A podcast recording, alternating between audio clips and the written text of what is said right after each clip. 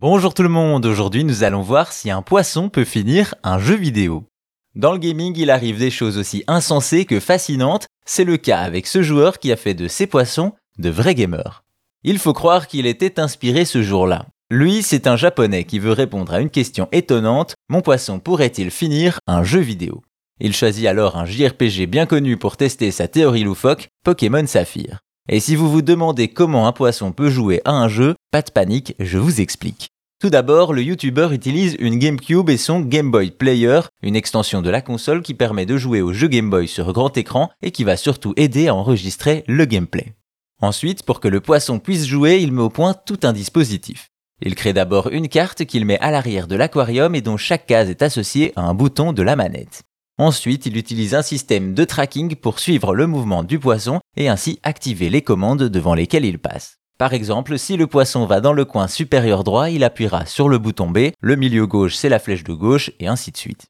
De cette manière, le poisson peut venir à bout du jeu juste en se déplaçant dans son aquarium. Et là, tout se passe comme prévu, c'est très très long.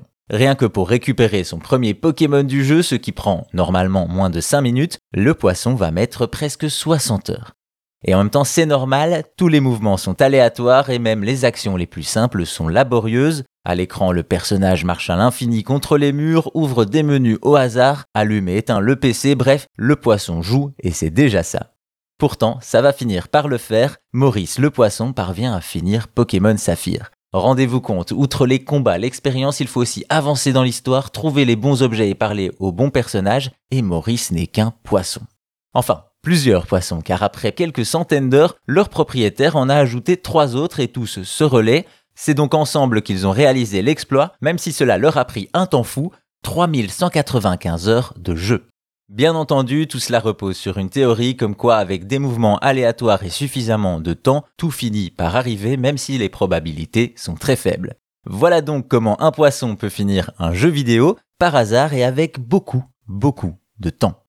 Et si vous voulez plus d'anecdotes sur l'histoire et la culture du jeu vidéo, abonnez-vous à Chose à savoir gaming sur votre appli de podcast préféré. Merci à vous, portez-vous bien et à bientôt pour d'autres choses à savoir.